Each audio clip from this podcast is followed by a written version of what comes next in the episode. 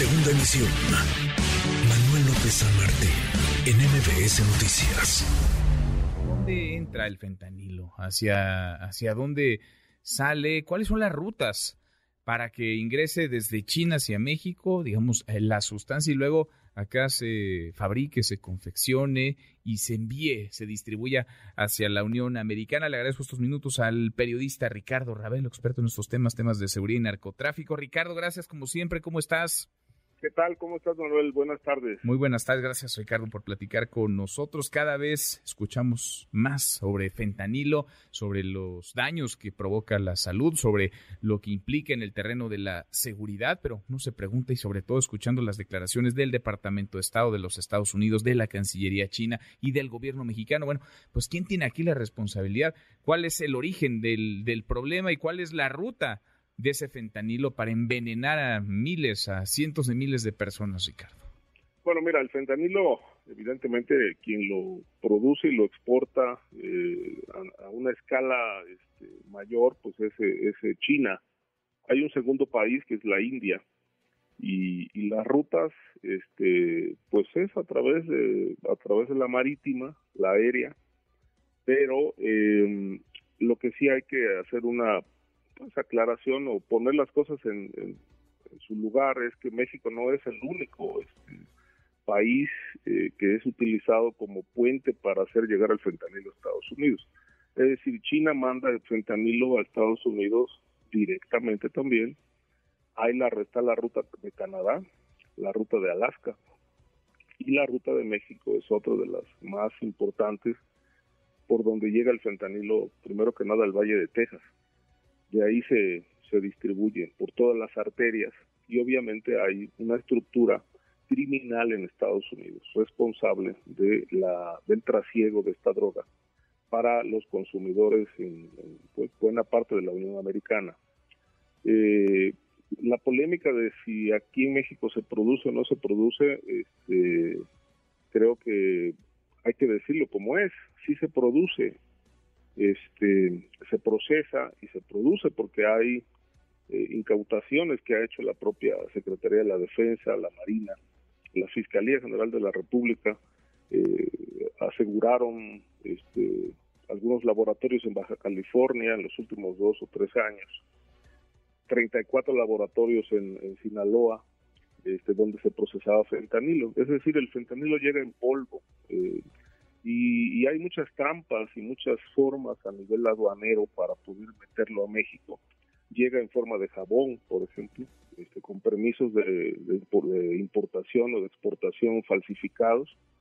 Llega en forma de jabón y en México se procesa en laboratorios y se elaboran las pastillas. Las más hay muchas formas de consumir fentanilo, ¿no? Este, digamos, hay parches, hay este, pastillas, este, eh, está el famoso fentanilo arcoíris, en fin, son muchas variadas formas, pero la más eh, la más conocida es la famosa una pastilla de color azul que este que se procesa, se fabrica en México y esa es la que se lleva a Estados Unidos. ¿Cómo se llega? ¿Cómo se lleva? Se lleva a través de transportes de carga. Eh, los transportes de carga son este acondicionados con dobles fondos o fondos secretos donde se introducen pues, media tonelada, no sé, lo que depende de la capacidad del tractocamión, y cruzan por la frontera. Es decir, las, las fronteras son eh, cruces de mercancías diversas, este, es imposible pues, tener la capacidad de, revisión de cada tractocamión que cruza, de tal manera que, bueno, pues esto tiene un paso libre hacia Estados Unidos, y en México hay por lo menos dos o tres organizaciones que se dedican a la exportación de esta sustancia, el cártel de Jalisco, Sinaloa.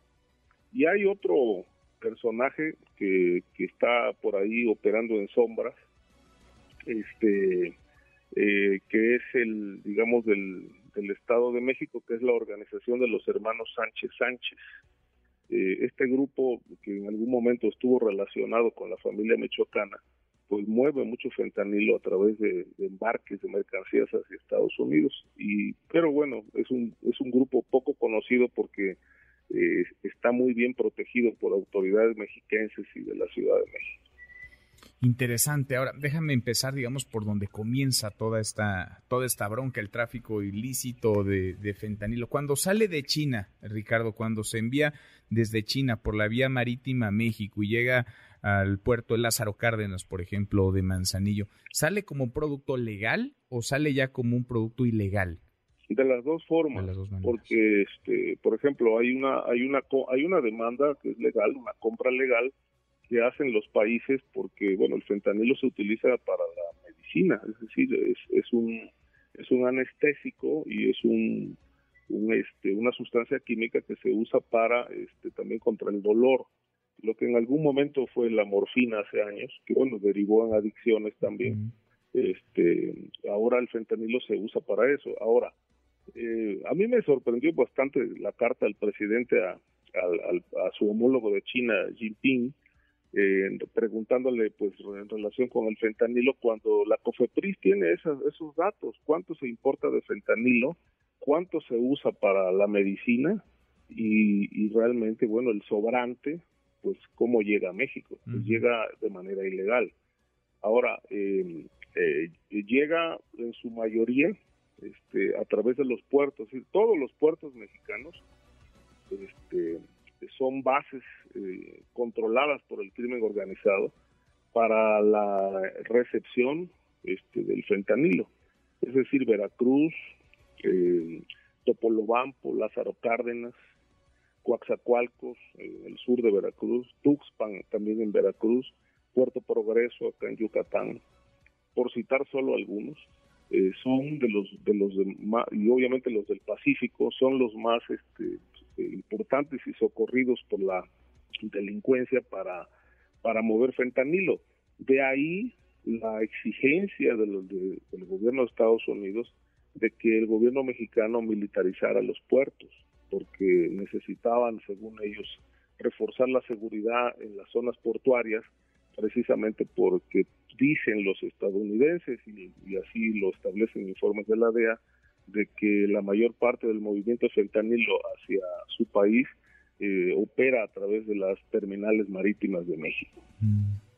Ahora, sí es una realidad, Ricardo, que así como ingresa de manera, digamos, legal, pero también ilegal a México, es aquí donde se fabrica, es aquí donde se confecciona y es desde aquí, desde donde se envía hacia los Estados Unidos. Entra, por supuesto, de manera ilícita también y con corrupción de este lado y del otro de la frontera, porque allá también hay corruptos y también hay complicidades entre autoridades, policías, políticos y capos de la droga, pero si es en México entonces donde se fabrica, donde se confecciona, donde se eh, produce, digamos, para enviarse ya a los consumidores finales en Estados Unidos. Sí, pero pero pero no es el único país, o sea, este está Canadá, está Alaska, que son otras vías también que utilizan las organizaciones criminales para mover el fentanilo de China o de la India y entra a Estados Unidos también por esa zona.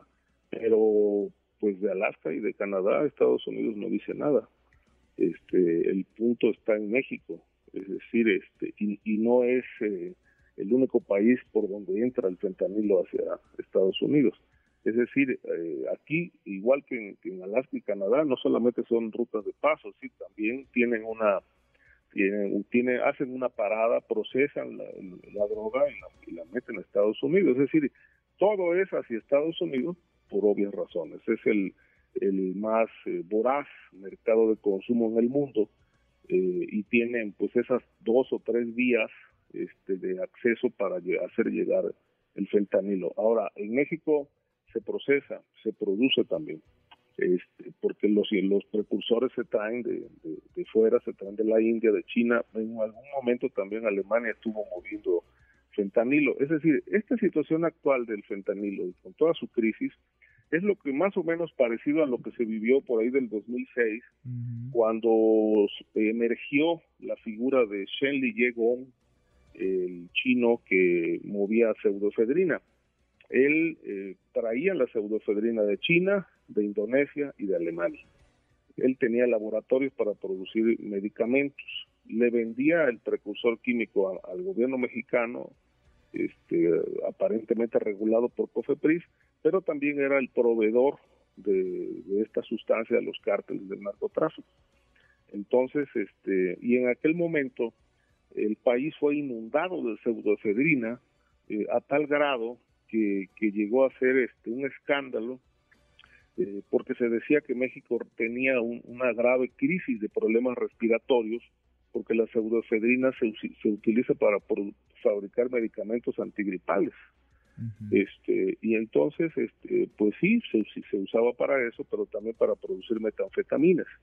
Llegó un momento en que empezó a escasear la, la, pseudoefedrina y entonces este, el crimen organizado empezó a comprar en las farmacias todos los medicamentos antigripales y mediante un proceso químico aislaban este, la metanfetamina para producir drogas.